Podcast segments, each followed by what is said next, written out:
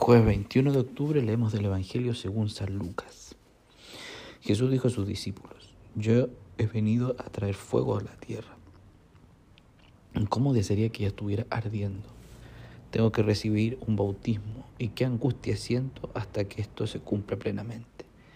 ¿Piensan ustedes que he venido a traer paz a la tierra? No, les digo que he venido a traer división. De ahora en adelante, cinco miembros de una familia estarán divididos, tres contra dos y dos contra tres, el padre contra el hijo y el hijo contra el padre, la madre contra la hija y la hija contra la madre, la suegra contra la nuera y la nuera contra la suegra. Palabra del Señor. Luca entra en una dimensión muy categórica cuando Jesús ya se va dirigiendo hacia Jerusalén. Y todos sabemos qué pasa en Jerusalén. Ahora bien, fíjense que la experiencia de Dios, sin lugar a duda que en la época de Jesús y posterior más fuerte, trajo división.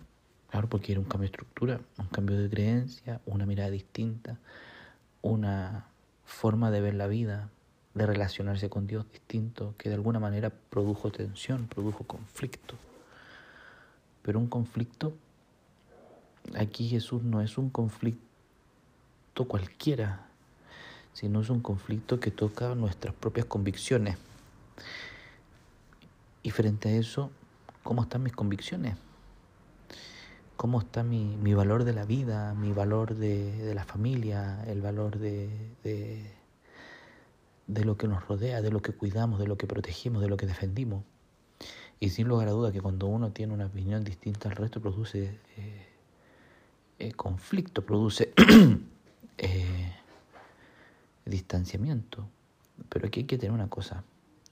Los, conflictos que nos puede traer la fe son porque nosotros debemos ser, eh, son porque hablamos con la verdad.